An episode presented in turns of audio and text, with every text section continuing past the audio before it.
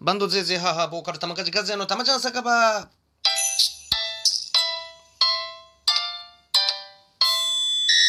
はい、いらっしゃいませということで、今回は毎週月曜日15時から代々木バーバラの YouTube チャンネルで生配信中、現在も配信しております、ゼーゼーハーハーのトークバラエティー午後ネバについて話したいと思います。はい、この午後ネバ。ね。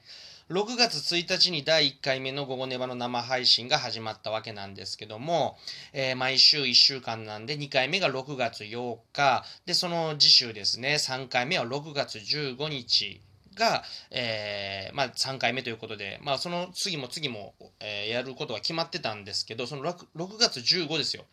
3回目の6月15日の前の日に前日に6月14日にゼーゼーハーハーはこのコロナ禍において、えーそしてその日を境にねもう脱退が決定しているゼーえーベースだ。ベースの中須健介とともに配信ワンマンライブを、えー代々木バーバラで行ったわけなんですけども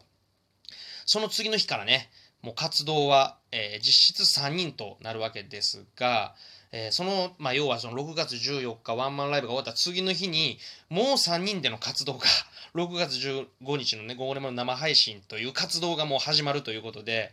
でその流れで、えードラム宮崎美雄のまあまあ、えー家族のちょっと事情でね毎回撮影に来れるかどうかもわからない状況もあり、えー今後、えギターのね会津亮也との2人になるかもしれんし実はね、あの僕自身えー結構悩んでったというかすごく考えててで6月1日に始まった時からまあこのバトークバラエティとかいろんなこういうのどうしようかなって、うん、考えててでまあまあその来たる6月15日も、えー実質3人でやるんやけども、えー宮崎美雄も出れないということも一応前々からは決まってたんでどうしようかなって言ってで僕もねあの実力があるわけじゃないし 全然。本当に何て言うかなちょっと MC で喋ってる流れでゼゼ母のボーカル玉梶が、えーまあこの MC とか司会をやっていくっていうなんとなくの流れでこういう風になっていったんででアーカイブもねその1回目の放送2回目の放送を見た時になんかこれうちうちになってないかなとかいろんなことを考えたから、まあ、やるからには、えー何でもそうなんですけどやっぱりその1時間でアーカイブ見てくれ見てくださってる1時間とかね皆さんのねうんなんとかなんかそのなんかうー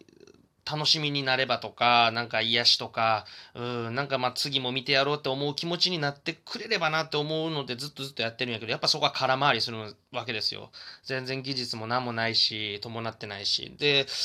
今後先どうしようかな4月もやることが決定しててそこはねあの挑戦させてもらおうっていう気持ちはすごいあったんでいろんなことを変えながら少しずつ変えながらやってやろうかなって思ってたわけなんですけども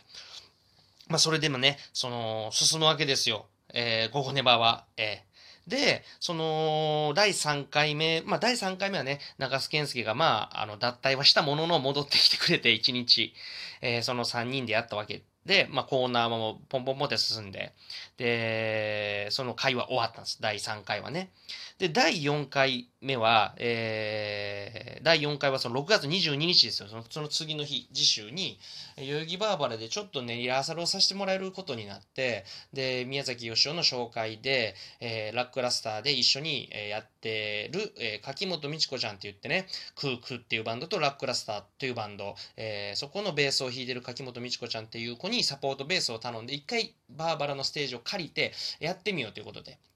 で、やって、あ、すごいいいねっていう感じで、あのー練習は終わったんです。で、その日に、その日も月曜日だったんで、えーこれからちょっと午後ネバの第4回目があるということで、その柿本美智子ちゃんに出てくれないかって打診したところ、あ、はい、いいですよっていう感じで、多分何やろうって何をやる番組なんかも知らんまま 多分出てくれたんだと思います。うん。で、その時には、えー僕含めの4人ですね、えー柿本美智子ちゃん、宮崎義雄、えー会津良也、で、僕、玉梶和也という、その4人でやったんですけども、まあまあコーナーとかもね、あのーいろいろ新しいものを作りながら、うん、まあ大喜利をやってみようということでね、その時にその柿本美智子ちゃんが大活躍してくれて、まあまあその番組自体、1時間自体は、えー何事もなく楽しく、えー終わったわけですけども、まあ僕もね、最初に紹介するときに、えークークラックラスターでベースを弾いてる柿本美智子ちゃんです、よろしくお願いします、みたいな感じで、あの、紹介して、で、その日は終わって、で、そっからね、あの、じゃあ次どうしようっていうことで、あの、バーバラの社長ですよ。うん、バーバラのオーナー兼社長っていうね、あだ名ですよ。うん、の社長が、えー、次は、えー、プロの芸人さんの次男ボーイズの重原さんに来てもらいたいと思います、みたいな感じで、あの、言われて、ああ、重原さん、じゃあ、あの、代々木シーソーフェスでも絡ましてもらったこともあったりとか、もちろんその別のライブ、ハウスで絡ましてもらったこともあって、ああ、あの人来てくれるんや、すごいありがたいです。よろしくお願いします。みたいな感じで。言っても、その重原さんとはそこまで、あの、がっつり喋ったこともなくて、まあ、飲みに行ったわけでもなし、まあ、ステージで、あの、一緒の、例えばステージとかトーク番組、トークコーナーでちょろっと絡んだぐらいな感じで、で、まあ1時間のそのトークバラ、ゼゼハーのトークバラエティにどういう風に来てもらえるんやろうなって思いながら当日を迎えたわけなんですけども、まあそこでも、まあまあプロの芸人さんですよ。うん。重原さんもポンポンポンっていろいろ返してくれたり、まあそこで会津良也のね、会津良也と、えー、次男ボイス重原さんの、まあバチバチの確執が出来上がったわけですね。対決みたいな。うん。で、その時の紹介もね、あのー、まあ僕が一応事前に調べてといったその次男ボイス重原さんです。で、プロフィールなウィキペディア、ウィキペディアか、に書いてあったプロフィールのババババで紹介して、で、次男ボイスの重原さん来てくれました、みたいな感じ、意外とね、その、第4回の柿本美智子ちゃんもそうなんやけど、アーカイブをその4回、5回を見て、なんかすごい存在に、その方々、まあゲストですよ。この番組のゲストを存在になんか紹介してたなっていうことをすごく僕思ってて、アーカイブ見た時に、まあ、コーナーありきで進めていったところがあってこれはなんかその柿本美智子ちゃんやったり、えー、芸人の重原さんのファンの人たち、えー、知ってる人たちが、えー、もちろんねその番組の SNS とかであの告知もしてくれたりしてるわけやからその人を知ってる人が見た時にねなんかもうあこう「ぜいぜいハーハー」っていうなんかバンドになんかバンドのコーナーでやってる人人になってるなって思われるのもすごく、これ申し訳ないなって、そこからですね、その5回目の放送からすごく思って、ちょっと変えてみようって自分の中で天気が ちょっとした天気なんですけど、それがあったのが5回目のアーカイブ見た時だって、そこから6回目の、6回目は、えミュージシャンのアンドアイの鍵盤を担当してる、えー、トムが来てもらったり、えー、シーソーフェス、代々木ば、代々木シーソーフェス主催の赤坂修二ドシーさんが来てもらったり、まあ、そこでもね、ちょっと自分の中で変化つけようと思って、そのお二方をちょっと調べて、で、それで紹介しながらコーナーをやっていったんですけど、なんかそのアーカイブ、その日の、もちろんその日は、えー、お二方ゲスト来てくれるってことで、コーナーもポンポンポンって進み、もう楽しくコーナーも終わり、で、そのアーカイブを見たときに、うん、やっぱりその、紹介することによって、えー、僕もなんかその、一何？視聴者になって初見の視聴者になった時になんでここにこの人がいるんやろうっていう存在意義がすごくあのあるあったなっていうのを見てて自分で思ったんであこれはいいかなって思って気づいたのもそこら辺でした。